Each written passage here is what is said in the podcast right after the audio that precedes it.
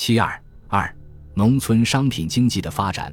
中国农村自给自足的自然经济，随着列强经济侵略的深入，日趋解体，农村经济日益卷入到世界资本主义市场中去。民国以后，进一步唤起了人们对民族工业的重视，而第一次世界大战又给中国民族工业带来了蓬勃发展的机会，因此，农村的商品经济也随着民族资本的发展而发展。棉花的种植首先获得了较大的发展。民国以后，政治界、实业界对棉纺织业十分重视，曾创《棉布救国论》，因此也对棉花的种植和改良相当重视。如云南实业司长华晋三于民国初年曾往日本、上海购美国棉籽和通州棉籽，在云南推广，使云南棉花产量从前清的数十万斤发展到一九一五年的三百余万斤。农商总长张謇更注意棉花生产。欧战以后，民族纺织业发展迅速，而日本也在华大量收购棉花，并在青岛等地大量投资设厂，发展其在华的纺织业，从而更加刺激了棉花的生产。如江苏，自五年以来，吴国纺织业勃兴，棉织需要骤增，花价乃日昂，农人遂相虑舍稻豆而专事棉作，以图厚利。察渠岁一九一八，产棉数几倍于昔日。山东、直隶、河南、陕西、山西诸省，由于华北棉纺业的发展，尤其是日本方面的需求，棉花的需要既多，人民争取其利，广种棉花。及至一九一八年，全国的棉花产量据不完全统计，已达四百多万担。由于缫丝工业的发展和国外需求的扩大，传统的蚕桑事业也有所发展，桑地面积在不断增加，一些新的蚕桑地区也正在开辟。如江苏苏蜀的农民，在前清并没有大规模地饲养家蚕，顶多不上十帛。民国以后，减价不跌，反见上涨，农民见着养蚕的利息很不差，养蚕的农民见多。种桑面积也跟着扩展起来。我们看到江苏长西一带桑树那样多，也都是民国以来种起来的。广东的东莞、清远、新会、香山诸地都是民国后发展起来的新蚕桑基地。而云南是自民国初年起方开始提倡育蚕事业，以后丝茧之产量增进甚速。当一九一九年由腾越海关输出丝碱计三八四六担，至一七二零零三一海关两，期间因欧战影响，生丝出口运输困难，蚕业曾一度停滞。但不久因乙、丙等国产丝之区均受战争影响，无丝出售，是以无国疆。这皖三省所产之丝茧，自上年一九一五至今。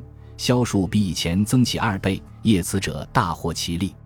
烟草和大豆、花生、桐油是新起的商品性作物，也得到了迅速的发展，对外输出逐年增加。一九一三年，英美烟公司派员调查华北烟草种植状况，并由美国输入两种，在山东潍县试种，获得成功。于是，农民群起改种，而民族卷烟工业的发展。也刺激了烟草的种植，山东、河南、安徽等地的烟草种植逐年扩大，江西、浙江、奉天等地的烟草种植业也发展起来。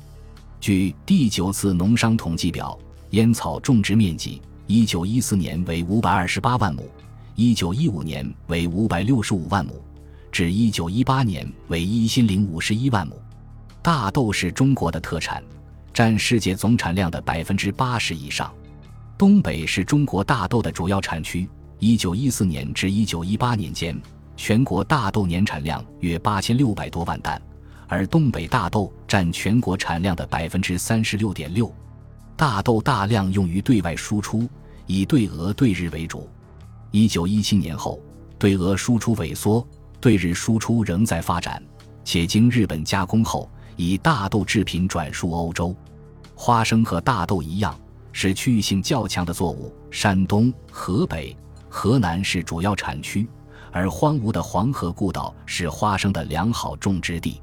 花生自民国以来，渐为出口土货之大宗物产。欧战虽然影响花生出口，但国内市场仍刺激着花生的生产。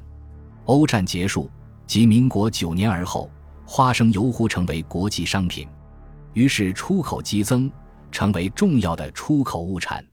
由于美国鼓励人造气工业的发展，免税进口桐油，中国的桐油在清末即已大量对美国出口。民国后，桐树的种植在四川、贵州、两湖、江西、两广、浙江一带发展。据报道，民国四年，桐油出口价值每年均约五六百万元，及至八九年，竟达一千万元。在植物油出口中，继大豆、花生之后占第三位。此外，由于城市经济和国外市场的需要，水果、蔬菜的生产也扩大了。而作为染料的靛青的生产，欧战前已奄奄一息。欧战中，由于德国人造靛停止进口而重新恢复了生产。在粮食生产方面，由于城市经济和农村经济作物的发展，由于粮食加工业，特别是面粉工业的发展，商品粮食的生产也扩大了。首先是小麦生产扩大了。荣宗景说：“待粉厂加增，小麦求过于公。”原陆续派遣厂员，吩咐各处劝导种麦，更遂集巨资补助农事试验场。一九一二年至一九二一年的海关十年报告也说，虽然没有统计，也找不到可靠的资料，但是小麦种植却已传到了上海地区，并且随着中国人对面粉和面制品日益发展的需要，对于当地农业可能要日益显现其重要地位。当时。东北是重要的商品小麦产区，输往日本和西伯利亚，并且供应东北地区日益扩大的面粉工业。据农商部统计，小麦种植面积由1914年的2亿七千多万亩上升到1918年的5亿二千多万亩。由于经济作物排挤了粮食生产，经济作物区不得不养给于商品粮，于是，一些地区就成了商品粮的基地。如南通成了棉花作物区之后，粮食养给于江苏之东台、如皋、常熟、无锡等地。当时湖南、安徽、江西是大米输出省份，而山西则向邻省供应小麦。但是，由于封建生产关系的束缚和农业技术的落后，粮食的商品生产不能满足需要，结果缺粮的情况日趋严重，如陕西。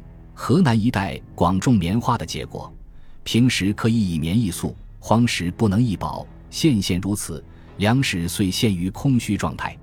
广东在清末时，粮食已经不足，而晚近蚕业大兴，桑田日辟，禾田日艾，谷米出产转因日少，又加以农人素法讲求，莫守故法，一岁所获亦远逊于前，故古诗中一大部分飞扬给予镇江、芜湖。广西则输入于安南、暹罗，设必有水旱兵险之状，而此即有历时告罄之据。结果粮食的进口量日益扩大。一九一一年，米麦杂粮净进口数为一千零二十三万一千担，至一九一六年增至一千七百八十二万五千担。在商品性农作物中，中国传统出口的茶叶在清末就开始衰落。面对着发展起来的印度、西兰、日本、爪哇等地茶叶的竞争，受封建关系束缚，不能进行改良的华茶逐步被排挤出世界市场。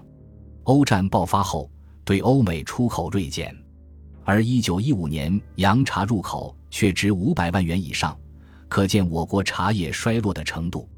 除农业本身之外，农民的副业生产也有所发展，佃户因为受剥削。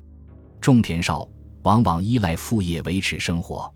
虽然由于工业产品的排挤，手工缫丝和一些地方的土布衰落了，但一些新的副业又兴起了，如山东的草帽辫、无锡、上海一带的花边，经过改良的高阳土布、江浙的织袜、烟草产区的油坊等等。这些副业物产的出口虽不免受欧战的影响，但仍是这一时期农家的重要副业。